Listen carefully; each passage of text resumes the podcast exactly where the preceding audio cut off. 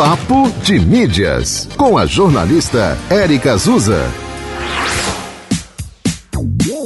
Oi, oi, gente! Hoje o nosso papo é sobre infância e consumo. A Epic Games, empresa responsável pelo jogo eletrônico Fortnite, pagará multa por violar lei de privacidade infantil nos Estados Unidos. Vem saber mais detalhes a Epic Games pagará uma multa de 275 milhões de dólares por violar a lei de privacidade infantil dos Estados Unidos e mais 245 milhões de dólares em reembolsos por enganar os usuários a fazer compras indesejadas.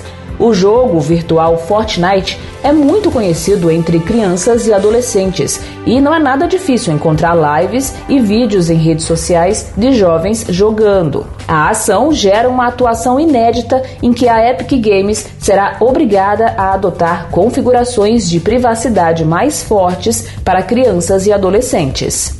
Tem outras informações no site papodemídias.com.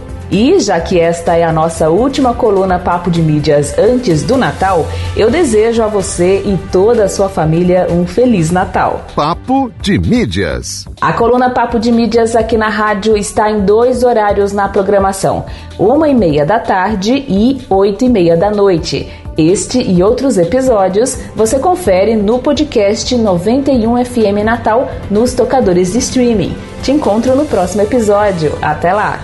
Você ouviu Papo de Mídias com a jornalista Érica Azusa.